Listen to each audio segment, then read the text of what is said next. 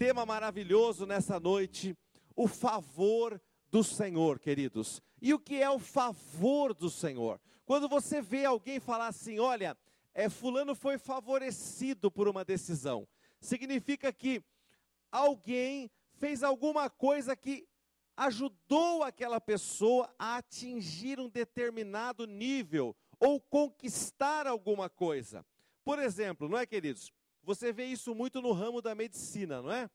Normalmente, se você é filho de um médico famoso e você herda o consultório do seu pai, você estuda medicina, o que acontece? Você automaticamente se torna uma pessoa também muito conhecida, porque o teu pai te favoreceu. Então, isso é favor, é você ser favorecido numa determinada área da sua vida. Outro dia eu cheguei numa loja é, e a cliente, que ele estava queimando aquele incensinho. Sabe aquele incensinho? Não sei se você já viu aquela que fica queimando, na, né? Aí eu entrei, o mês estava terrível, né? As vendas ruins e tal. Eu entrei ali, aquele incenso queimando, né? Eu falei assim, ei, mas a coisa está difícil. Aí ela falou, é, Olha, estou até aqui purificando o ambiente aqui, porque o negócio não está acontecendo. Ó. A coisa tá, não entra ninguém, eu estou preocupada e não sei o quê. E sempre uma oportunidade de você falar de Jesus, não é verdade, queridos? E, e, e o que, que ela estava buscando de fato, meus amados? Ela estava buscando algo que a ajudasse, não é? Ela queria alguma, ela queria falar assim, ó, eu estou fazendo tudo o que eu sei, estou fazendo oferta, promoção, comprando mercadoria, vendendo no melhor preço que eu posso, escolhendo com o melhor critério, cuidado, mas não está acontecendo, não estou vendendo. Eu preciso de uma ajuda extraordinária, alguma coisa extra precisa acontecer na minha vida. E, e queridas pessoas, quando começam numa situação assim, elas começam a buscar ajuda. E quando a pessoa não crê em Deus, ela entra por caminhos errados. Mas o que eu quero dizer para você nessa noite é algo que talvez vá um pouco contra aquilo que você pensa e faz no seu dia a dia. Eu quero dizer para você que tolo é aquela pessoa que não busca ajuda sobrenatural para a sua vida profissional e seus negócios. Eu digo mais ainda, tolo ao quadrado é a pessoa que tendo Deus, conhecendo o poder de Deus, não invoca o favor de Deus sobre sua vida profissional, sobre sua vida financeira. É isso que eu quero dizer para você e isso que eu quero compartilhar nessa noite. Pastor, baseado em que nós devemos buscar o favor do Senhor? Olha, 1 Coríntios 10, 31, um versículo que eu gosto muito, projeta na RA, por favor. 1 Coríntios 10, 31. Na RA, por gentileza. Querido, olha o que, que diz esse versículo precioso da palavra de Deus que nós precisamos ter em mente sempre que nós vamos fazer alguma coisa em nossa vida. Você recebeu Jesus? Olha sempre para esse versículo na sua vida. Vamos ler bem alto juntos? Todo, todo mundo, vamos lá, queridos? Vai lá. Portanto, quer comais, quer bebais, ou façais outra coisa qualquer, fazei tudo para a glória de Deus. Agora eu pergunto para você: quando você, a pessoa vai à falência, isso é para a glória de Deus, sim ou não? A pessoa faliu, é, é glória para Deus, sim ou não? A pessoa está desempregada há dois anos, está devendo, não está conseguindo pagar suas dívidas nem sustentar sua família. Isso é para a glória de Deus, sim ou não? Querido, olha, olha a clareza desse versículo. Qualquer outra coisa que você fizer, faça para a glória de Deus. Olha, eu vou, eu vou usar aquela expressão. Pelo amor de Deus, entenda o que está escrito aí. Se tudo na sua vida tem que glorificar a Deus, a derrota e a falência não glorificam o Senhor. Eu não estou dizendo que nós não vamos nunca ter problemas. Não estou dizendo que nós jamais podemos correr o risco de falir em algum empreendimento. Não é isso que eu estou dizendo. Eu estou dizendo que quando as coisas vão mal e notadamente o mundo pode ver que as coisas vão mal na sua vida, isso não é glória para Deus. E se não é glória para Deus, Deus tem todo o interesse em reverter a tua situação. Dá um aleluia aí. Aleluia! Se não tá bom, Deus tem o interesse de reverter isso, porque tudo que acontece na tua vida é para a glória dele. Querido, outra coisa, por que que nós, eu estou lançando bases, né? Por que que eu devo invocar o, o favor do Senhor na minha vida? Deuteronômio capítulo 8, verso 11 em diante, na NVI agora. Deuteronômio 8, do 11 em diante, na NVI agora. Por favor, por que, que eu devo invocar o favor do Senhor na, na minha vida? Por que, que eu devo buscar ser favorecido por Deus em minha vida? Deuteronômio vai explicar um pouquinho daquilo que acontece em nossas vidas. Vamos lá. Tenham o cuidado de não se esquecer do Senhor, do seu Deus, deixando de obedecer aos seus mandamentos, às suas ordenanças e aos seus decretos que hoje lhe ordeno. Fala para o teu irmão assim: tenha cuidado de não esquecer do Senhor. Fala para outro irmão, se tiver alguém perto de você, tenha cuidado de não esquecer do Senhor. Olha, é uma advertência. É uma advertência que Deus está dando para trabalhadores. Pra, não é, isso aqui não é para pastores, não é para líderes.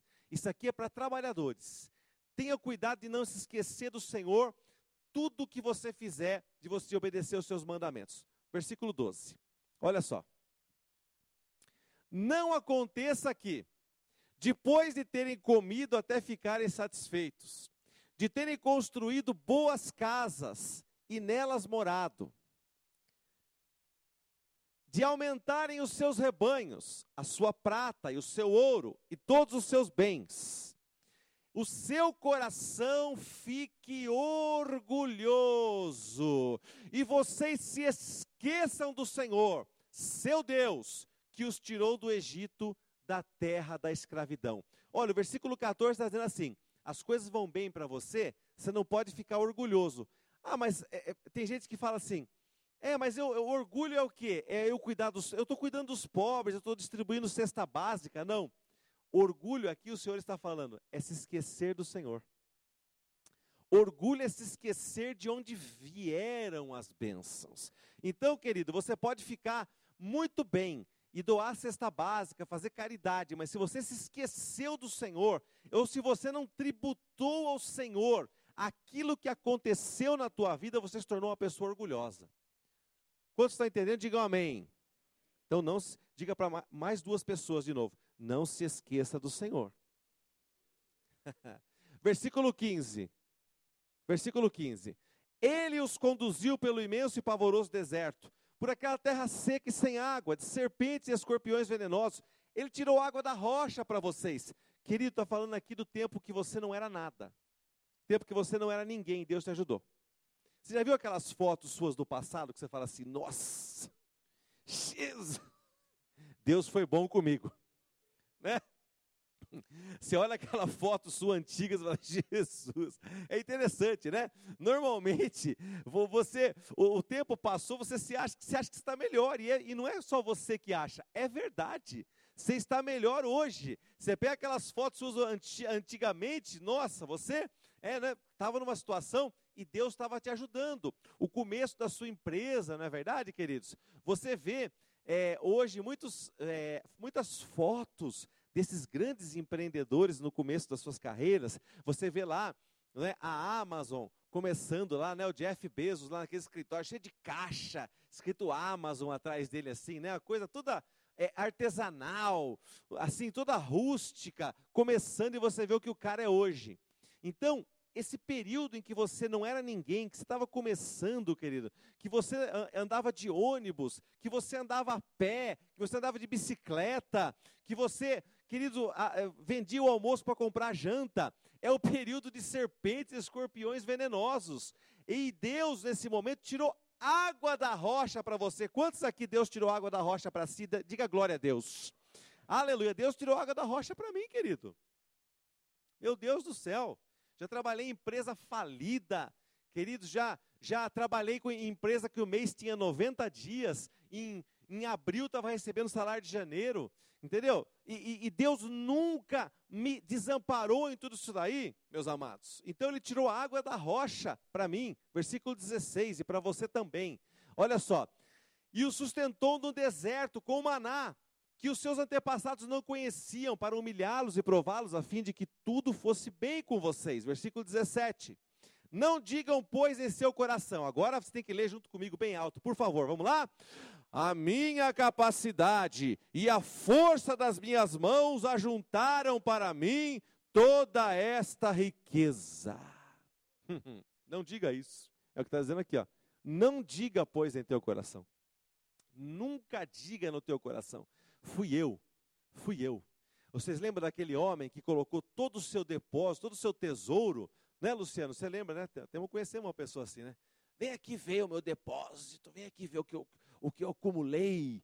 Né? Aqui, ó, entra aqui, olha aqui, ó. Se eu quiser ficar dois anos sem comprar uma agulha, eu tenho para vender aqui, ó, mercadoria e não sei o quê. A pessoa que diz a minha capacidade e a força nas minhas mãos juntaram essa riqueza, ela está pecando contra Deus. Então aqui está dizendo o seguinte: você precisa reconhecer o favorecimento de Deus na tua vida em tudo que você faz. Tem que glorificar o Senhor. E o versículo 18, queridos, que completa tudo. Você lê comigo bem alto, por favor, porque esse versículo é chave para aquilo que vamos falar nessa noite. Vamos lá? Mas lembrem-se do Senhor, do seu Deus, pois é Ele que lhes dá a capacidade de produzir riqueza confirmando a aliança que jurou aos seus antepassados, conforme hoje se vê.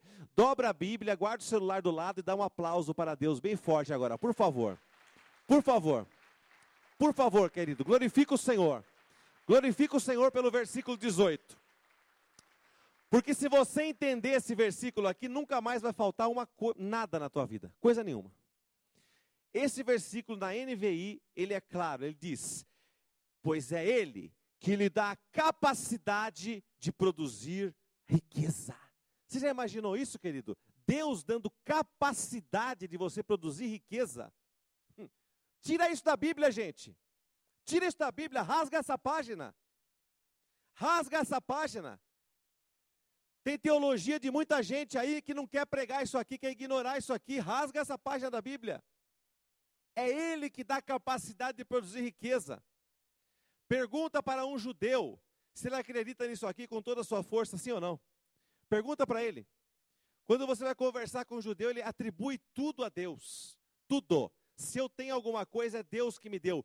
Deus me deu capacidade de produzir riqueza. Querido, isso aqui é dom de Deus. Está falando de algo que Deus coloca numa pessoa, capacidade de produzir riqueza. Levanta a tua mão direita, por favor, e diz assim, bem alto: Eu recebo ah, tem que ser mais alto. Eu recebo do meu Deus a capacidade de produzir riquezas. Aleluia.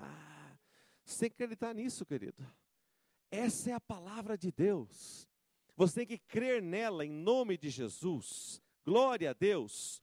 Como eu vou obter o favor de Deus para a minha vida? Como que eu faço, Fernando? Como é que eu, eu tenho que agir para produzir o favor de Deus, para acessar o favor de Deus na minha vida. Veja, 2 Crônicas capítulo 26, 2 Crônicas 26, versículo 9 e 10. Fala de um rei que eu admiro muito, Uzias, um dos maiores reis de Israel. Talvez para mim top 3. Uzias para mim top 3, né? É, é Davi, Salomão e Uzias. Para mim, top 3 de reis de Israel é esse cara. Estude sobre o reinado de Uzias e você vai ver um grande rei, um grande administrador. Olha só, querido, o que, que diz esse versículo aí. Uzias construiu torres fortificadas em Jerusalém, na porta da esquina, na porta do vale e no canto do muro. Versículo 10. Também construiu torres do deserto e cavou muitas cisternas. Olha um homem previdente, né? Uma pessoa que fazia algo antecipadamente. Olha, vai ter períodos de seca, vou cavar cisternas. Quando chover, vai encher. Eu vou sempre ter água. Pois ele possuía muitos rebanhos na Cefelá e na planície. Ele mantinha trabalhadores em seus campos e em suas vinhas, nas colinas e nas terras férteis, pois gostava da agricultura. Olha só, Coloca na RA, por favor. Na outra versão, para você ver o que, que diz. Na RA, é 2 Crônicas 26, 10. Olha outra coisa. A NVI diz, gostava da agricultura. A RA diz, era amigo da agricultura. Querido, quando você ama o que você faz, Deus te abençoa. Como que eu trago o favor de Deus para a minha vida? Amando o que eu faço. Você quer ver uma pessoa? Outro dia eu vi um. Eu estava vendo um filme lá que a pessoa nos Estados Unidos tinha cometido um delito, né? E na recuperação dele, ele tinha ido trabalhar no caminhão de lixo.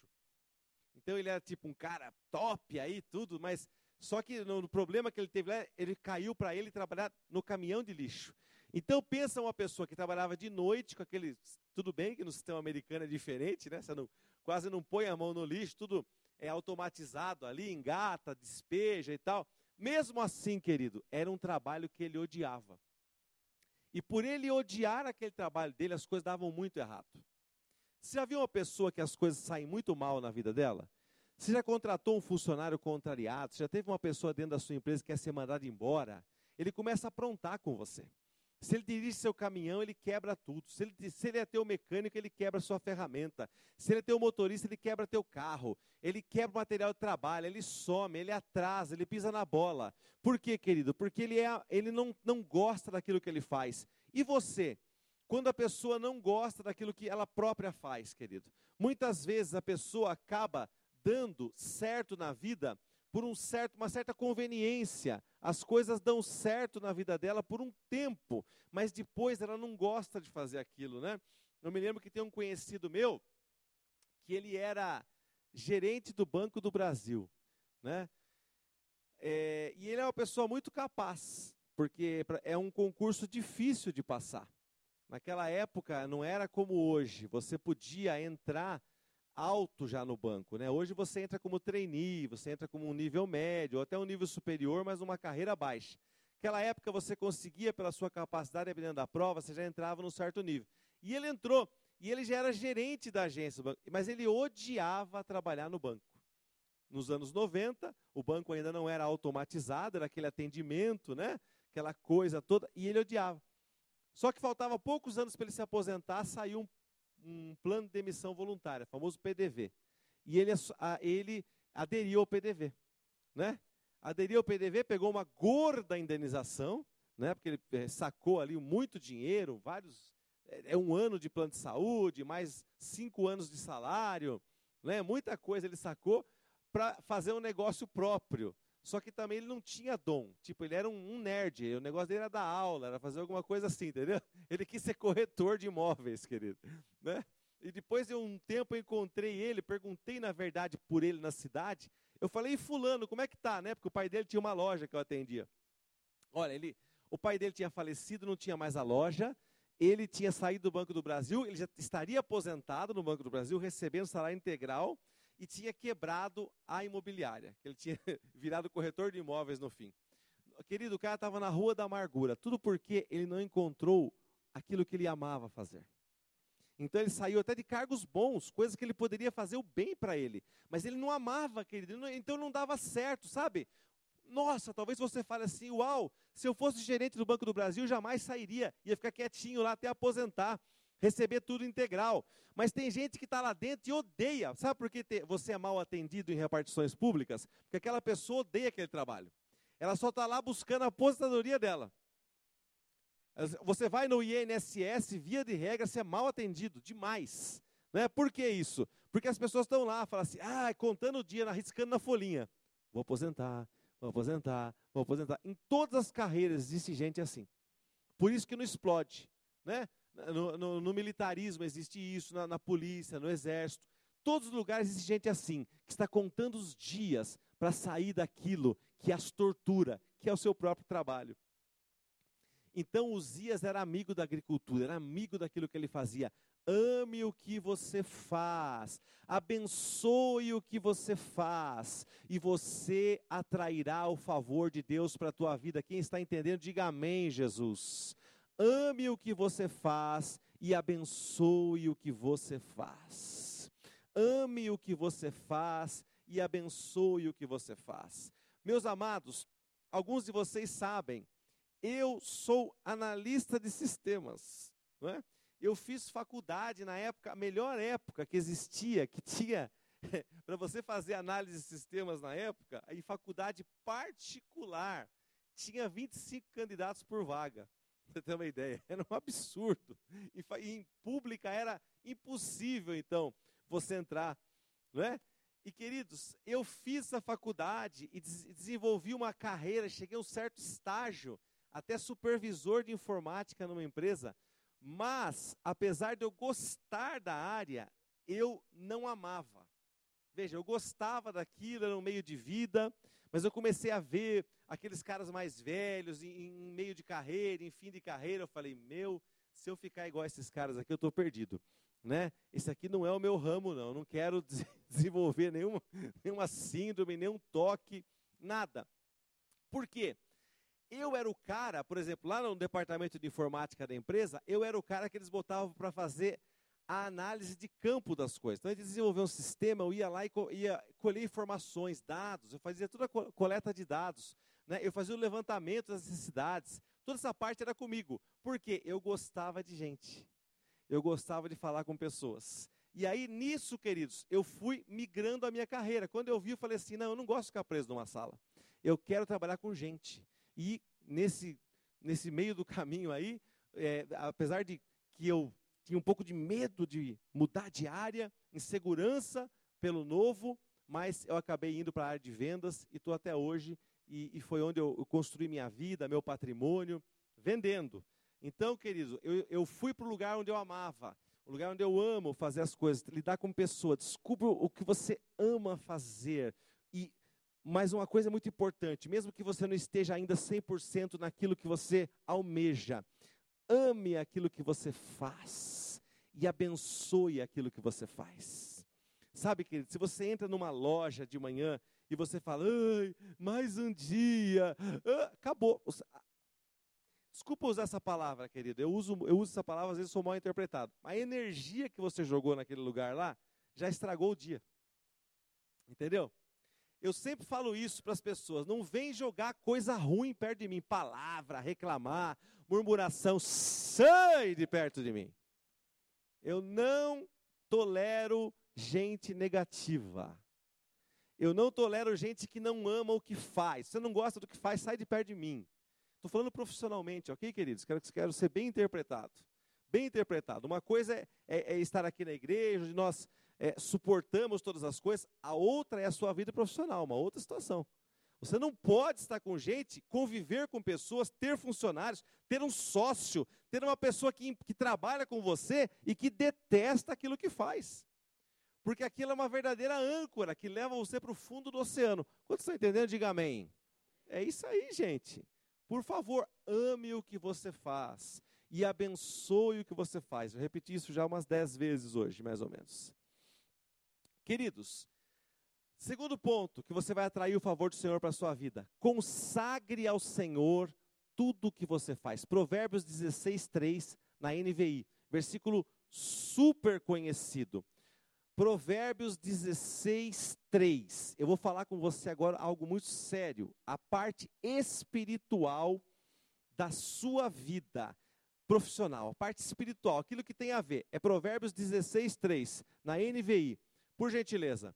Querido, você vai entender agora que existe algo muito profundo e muito além de trabalhar, muito além de sair de casa de manhã e, e fazer as coisas. Existe algo maior, existe algo mais poderoso do que isso. E, e eu vou contar um, um, um testemunho, algo que aconteceu comigo.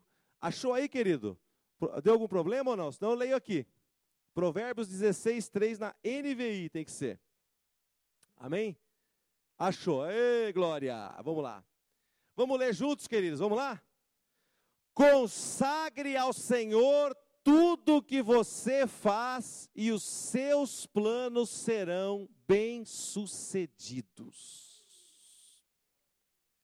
Eu trabalhei numa empresa que a melhor vendedora da empresa, ela é responsável por 50% das vendas. E, ela, e eu, uma das coisas que eu fazia lá dentro era organizar o envio de mostruários. Ela atendia os grandes magazines, Pernambucanas, Marisa, Riachuelo, Renner. Ela tinha as grandes contas na mão dela, ela faturava muito, ganhava muito dinheiro. Não é? ela, já, ela já tinha salário de três dígitos há, há muitos anos atrás, né? que hoje seria 200 mil, 250 mil por mês né, ela ganhava, atualizando esse valor. Querido, aí falava assim: ó, oh, tem que liberar o mostruário para ela, tem que liberar quinta-feira, no mais tardar sexta de manhã. E tinha coisas que dependia da, de fornecedor, renda, coisas que era, né, era lingerie, a fábrica. Então tinha que tinha coisa que não encaixava e ela estava marcado a semana que vem, né? Aí ela tinha que pegar até sexta de manhã. Era uma coisa assim que todo mundo ficava nervoso na empresa quando não liberava o negócio. Ou é quinta à noite ou é sexta até 10 horas da manhã. E todo mundo, ó, a mulher se ela não pegar, ela vai falar com o Alexandre, que é o dono, a coisa vai estourar aqui. Hein? E aquele dia deu uma zebra, não chegou uma renda, um aviamento, um negócio lá e o mostruário não saiu. Né? A mulher, gente, virou o cão mesmo, de verdade. Estava tá, endemoniada mesmo. Né? Não, porque não sei o quê, eu perdi a semana. Eu falei, calma, como que você perde? Desculpa, eu, eu preciso entender, sou novo na empresa. Por que, que você perdeu a semana? Eu vou liberar o, segunda-feira de manhã está pronto. O pessoal vai trabalhar final de semana para fazer o, o, o mostruário para você. Segunda cedo você pode vir aqui. Ou até domingo vai estar tá pronto para você. O pessoal vai fazer hora extra, vão gastar dinheiro. Não, já perdi a semana e não tenho que explicar nada para você. E foi grossa para caramba e saiu. Aí eu falei, meu, não entendi nada, né? Aí ela deixou o mostruário antigo ali. E está aqui o mostruário, vocês guardam aí, não sei o quê. Aí, querido, eu fui e falei, vou mexer nesse mostruário aqui. Aí comecei a mexer, uma mala grande, tinha um cheiro estranho no mostruário, né? E aí, quando eu comecei a abrir, tirar as coisas, eu vi várias amarraçõezinhas que tinha, né? Várias fitas, várias coisas amarradas e tal. Aí depois eu fui entender, falar com o dono. Eu falei, cara, tá acontecendo um negócio aqui que não tá batendo aqui, né? Eu falei assim, ó, o meu santo não bate com essa mulher.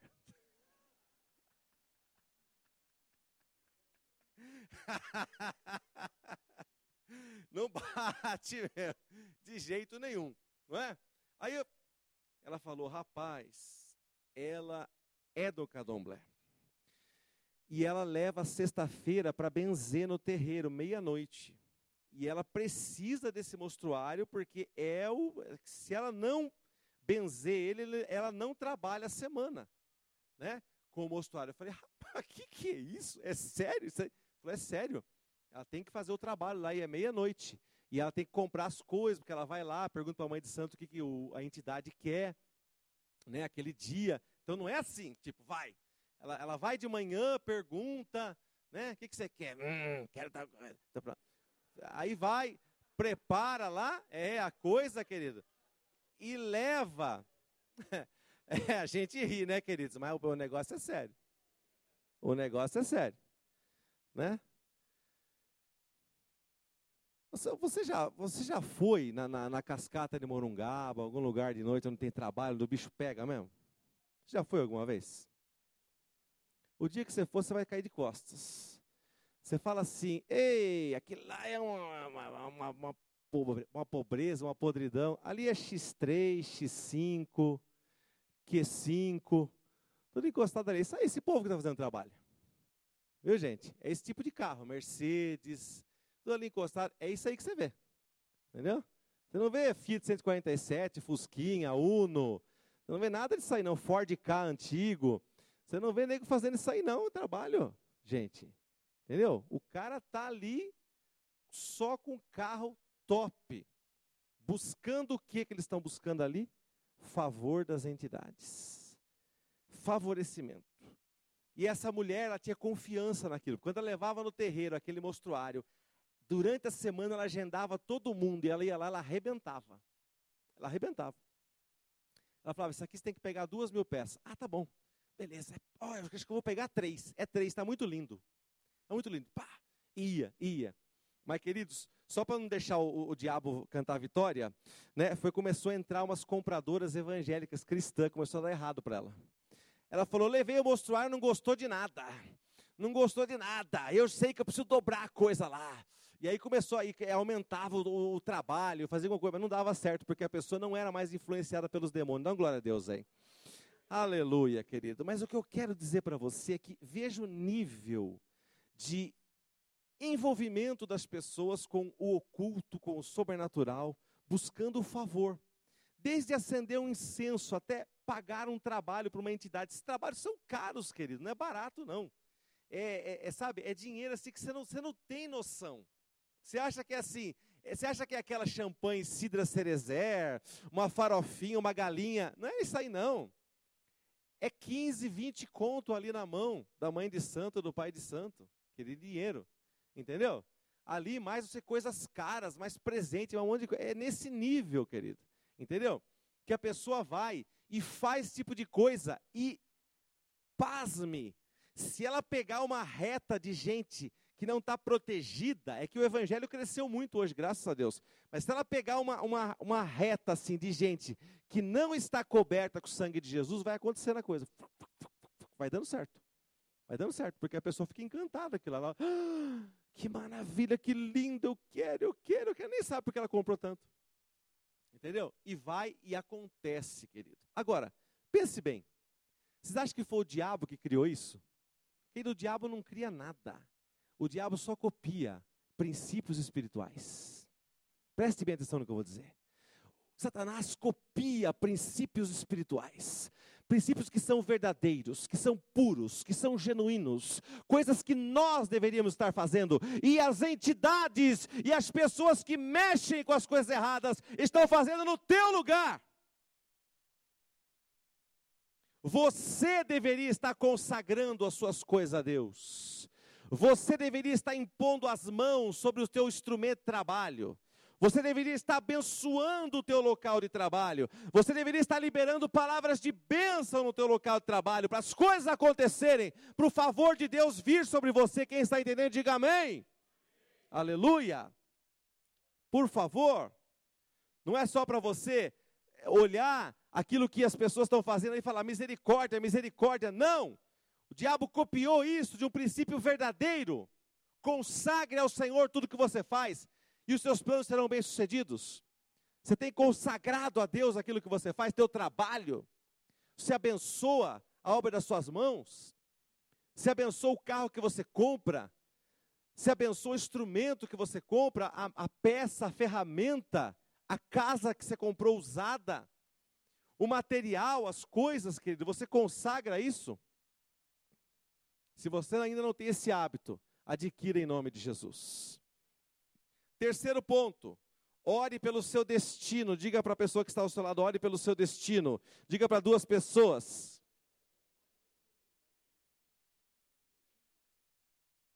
Querido, existe um destino, cada um de nós aqui tem um destino em Deus. Cada um de nós aqui tem um destino em Deus, que precisa ser destravado. Uma das orações que eu faço frequentemente por mim mesmo é para que o Senhor destrave o meu destino. As coisas que eu estou destinado a fazer. Quando eu nasci, eu nasci para fazer determinadas coisas aqui que só o Fernando vai fazer. E, e traga esse pensamento para si. Existem muitas coisas nesse mundo aqui que só você foi chamado para fazer. E que se você não fizer, claro que se aquilo for um propósito grande de Deus, Deus terá que levantar outra pessoa. Mas você perdeu a oportunidade de viver o seu destino, de viver aquilo que Deus te chamou para fazer, e Deus te chamou para viver coisas maiores. Quem crê diz amém, Jesus. Há uma profecia na Bíblia que eu quero que você acompanhe comigo. Isaías capítulo 53, verso 9. Se você puder, querido, volta para a RA, por gentileza. Isaías 53, 9. Você vai ver, querido, algo aí neste versículo que me chama muito a atenção e fala sobre destino. Fala sobre, Isaías está profetizando acerca do Senhor Jesus. Designaram-lhe a sepultura com os perversos, mas com o rico esteve na sua morte. Leia bem alto junto comigo: com o rico esteve na sua morte. Vamos lá. Com o rico esteve na sua morte, posto que nunca fez injustiça, nem dolo algum se achou em sua boca. Essa palavra está falando de Jesus, é uma profecia acerca do sepultamento de Jesus. Com o rico esteve na sua morte. Muitos anos depois, querido, essa profecia se cumpriu em Mateus capítulo 27, versículo 57. Eu quero que você preste bem atenção. Como Isaías profetizou isso centenas de anos antes. E chegamos a Mateus 27, 57, com Jesus já morto e já indo para o seu sepultamento, morto na cruz, querido. E nós começamos a ver o que? Justamente essa profecia se cumprindo na vida de um homem que estava destinado a receber este caminho de Deus, esta palavra e promessa de Deus. Eu quero que você leia bem alto junto comigo, por favor. Vamos lá. Caindo a tarde, veio um homem rico de Arimateia, chamado José, que era também discípulo de Jesus. Olha só, olha a profecia se cumprindo. Versículo 58. Este foi ter com Pilatos e lhe pediu o corpo de Jesus. Então Pilatos mandou que lhe fosse entregue. Versículo 59.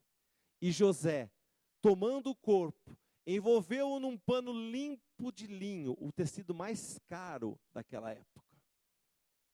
Versículo 60.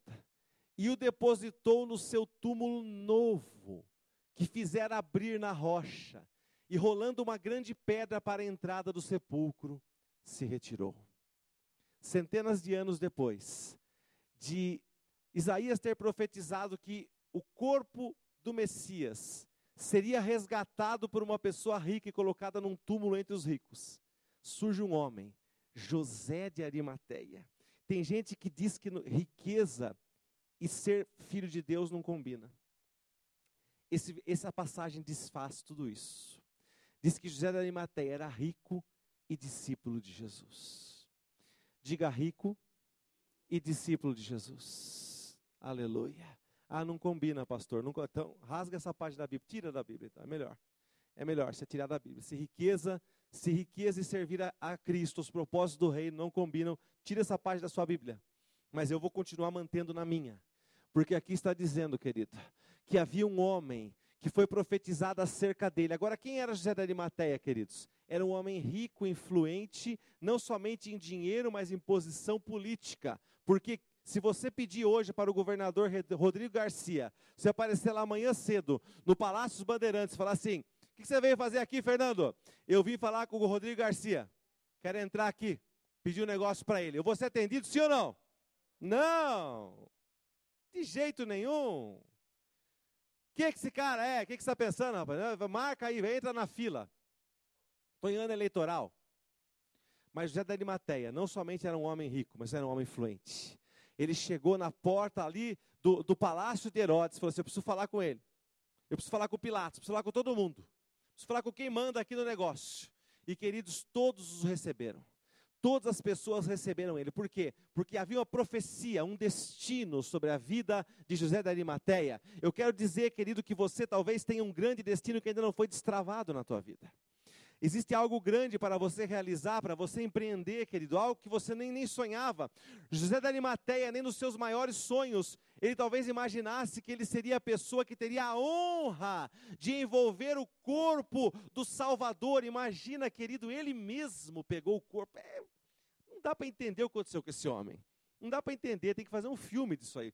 Hollywood precisa tentar explicar isso aí. O que, que foi aquela situação que ele pegou um linho puro e ele mesmo reivindicou o corpo de Jesus, enrolou, levou.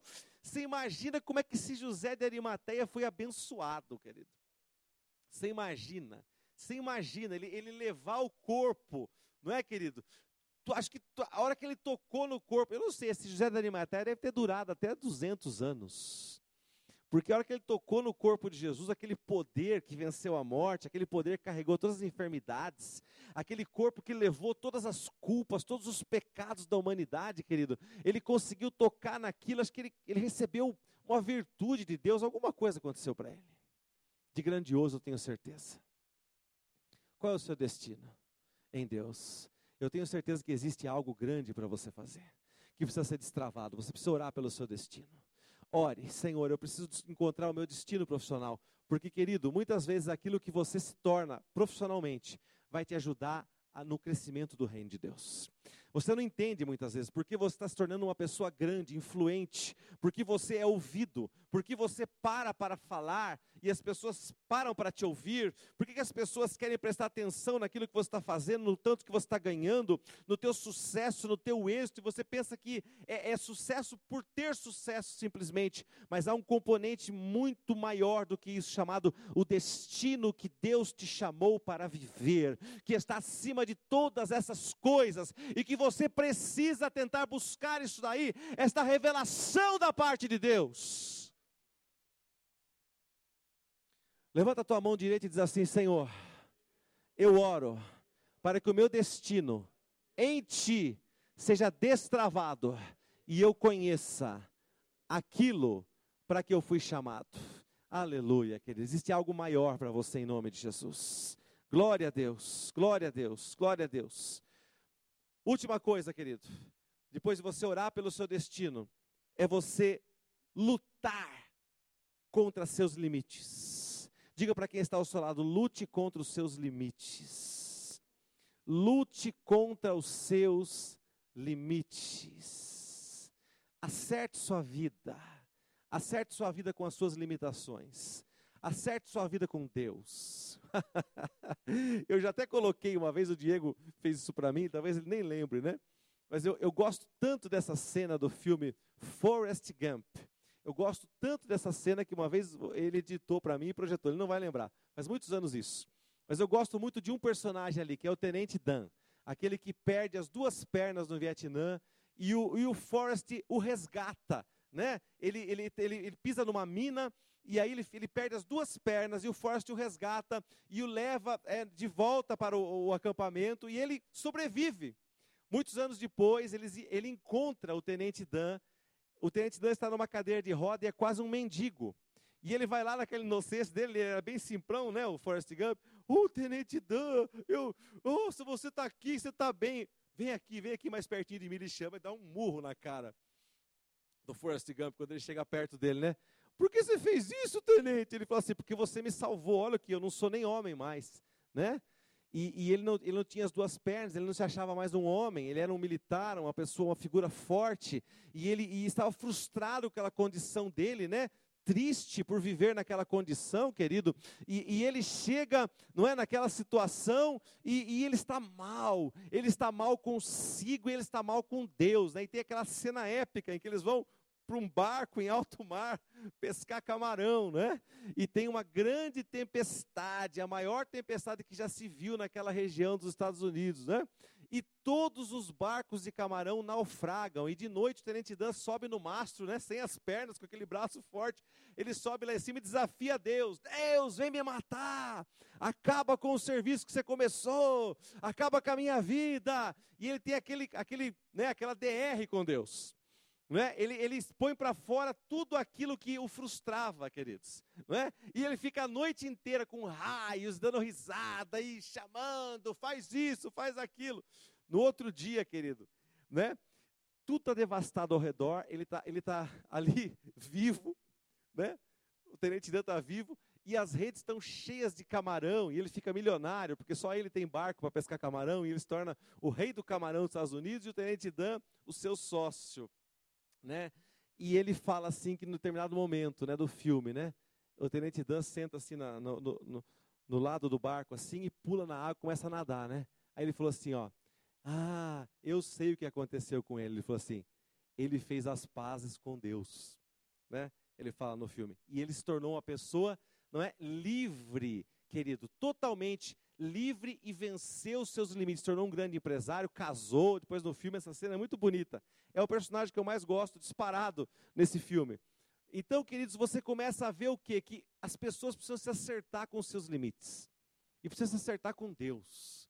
De repente você acha que você não, não desenvolveu bem a sua vida profissional, porque faltou o apoio do seu pai, da sua mãe, direcionamento. Muitas vezes você é uma pessoa frustrada. Ah, também, ó, olha só, o cara é isso porque o pai dele é advogado. Ah, o cara venceu porque o pai dele é engenheiro. Também, olha, ele é filho de fulano, só podia dar nisso. E você começa a culpar a sua situação atual, ou começa a se frustrar e pensar que você ainda não chegou lá porque você não teve uma ajuda do seu pai, da sua mãe, não teve mentores, não teve um berço, querido. E você precisa resolver isso com Deus. Você precisa resolver, se você tem esse dilema no seu interior, que te faltou alguma coisa, que você gostaria. Por exemplo, eu tive uma crise quando eu era adolescente, Ricardo, que todos os meus amigos da rua, o pai era caminhoneiro. E o meu pai era jardineiro. E eu falava, eu falava para o meu pai assim: pai, você tem que comprar um caminhão. Enfiei na minha cabeça, tinha 12, 13 anos, meu pai tinha que comprar um caminhão, porque a vida deles era melhor do que a minha. Não é? Porque o pai deles era caminhoneiro. E eu pensava que, as, que a vida funcionasse dessa forma. O pai, meu pai vai lá, vai comprar um caminhão e vai sair dirigindo e a vida vai ficar legal como é dos meus amigos. Queridos, por anos eu pensei que esses fatores limitadores da minha infância, que por não ter tido um direcionamento ou uma figura de sucesso dentro da minha casa, apesar de eu ter tido um excelente pai como figura paterna, como uma pessoa amorosa, cuidadosa, trabalhadora, mas eu estou falando agora de uma figura de sucesso, para quem você olha e diz assim: olha, nossa, eu tenho orgulho do meu pai. Meu pai é um cara vencedor, não é? Meu pai é, uau, poxa vida, tem pessoas que vêm aqui ouvir o meu pai fazer as coisas. Eu não tive essa figura, queridos. E por muito tempo eu, eu olhei para isso e vi que isso aí para mim era uma desculpa, um fator limitador. E eu via meus amigos que, eu, por exemplo, quando eu, quando eu era adolescente, outra coisa, Emerson, eu quis entrar no Senai. Eu queria entrar no Senai, como todo garoto da minha idade. Eu queria entrar no porque o Senai, não sei o quê. Aí, só que naquela época, que, é, o Senai não admitia sem, sem empresa. Não era como hoje. Ou você entrava vinculado por uma empresa, ou você não entrava no Senai. E eu absolutamente não tinha ninguém que podia servir do quê? De cunha, como se falava, né? Fulano foi a minha cunha, ela me colocou lá dentro. Não tinha, eu bati, bati, bati. E o meu amigo entrou, um entrou pela Petro, outro pela Tusa, outro por, por outra empresa e tal. E eu não consegui, porque eu não, eu não conhecia pessoas. Aí eu olhava e falava assim, olha, tá vendo? Como é que eu vou fazer agora? Todos os meus, meus amigos entraram no Senai, eu não consigo entrar, porque eu não tenho quem, quem me bote lá dentro, quem me ajude. Não é? E aquilo vai causando o que, querido? Uma frustração para você.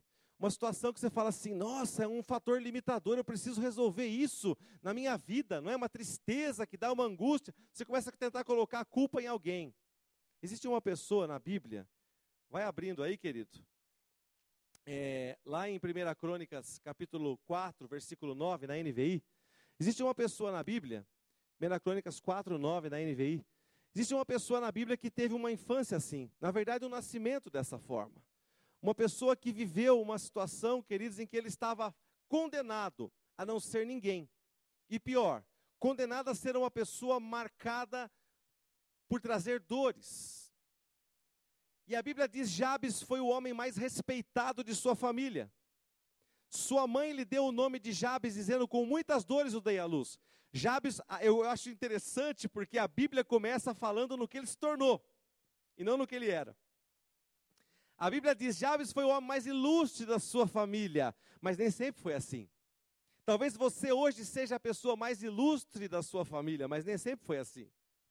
Quando olho para você, eu digo, ah, pessoal, oh, você, você conquistou, você foi. Mas lá atrás, você era uma pessoa que era fadada, era destinada a trazer dor, a trazer tristeza. E talvez você fosse um Jabes.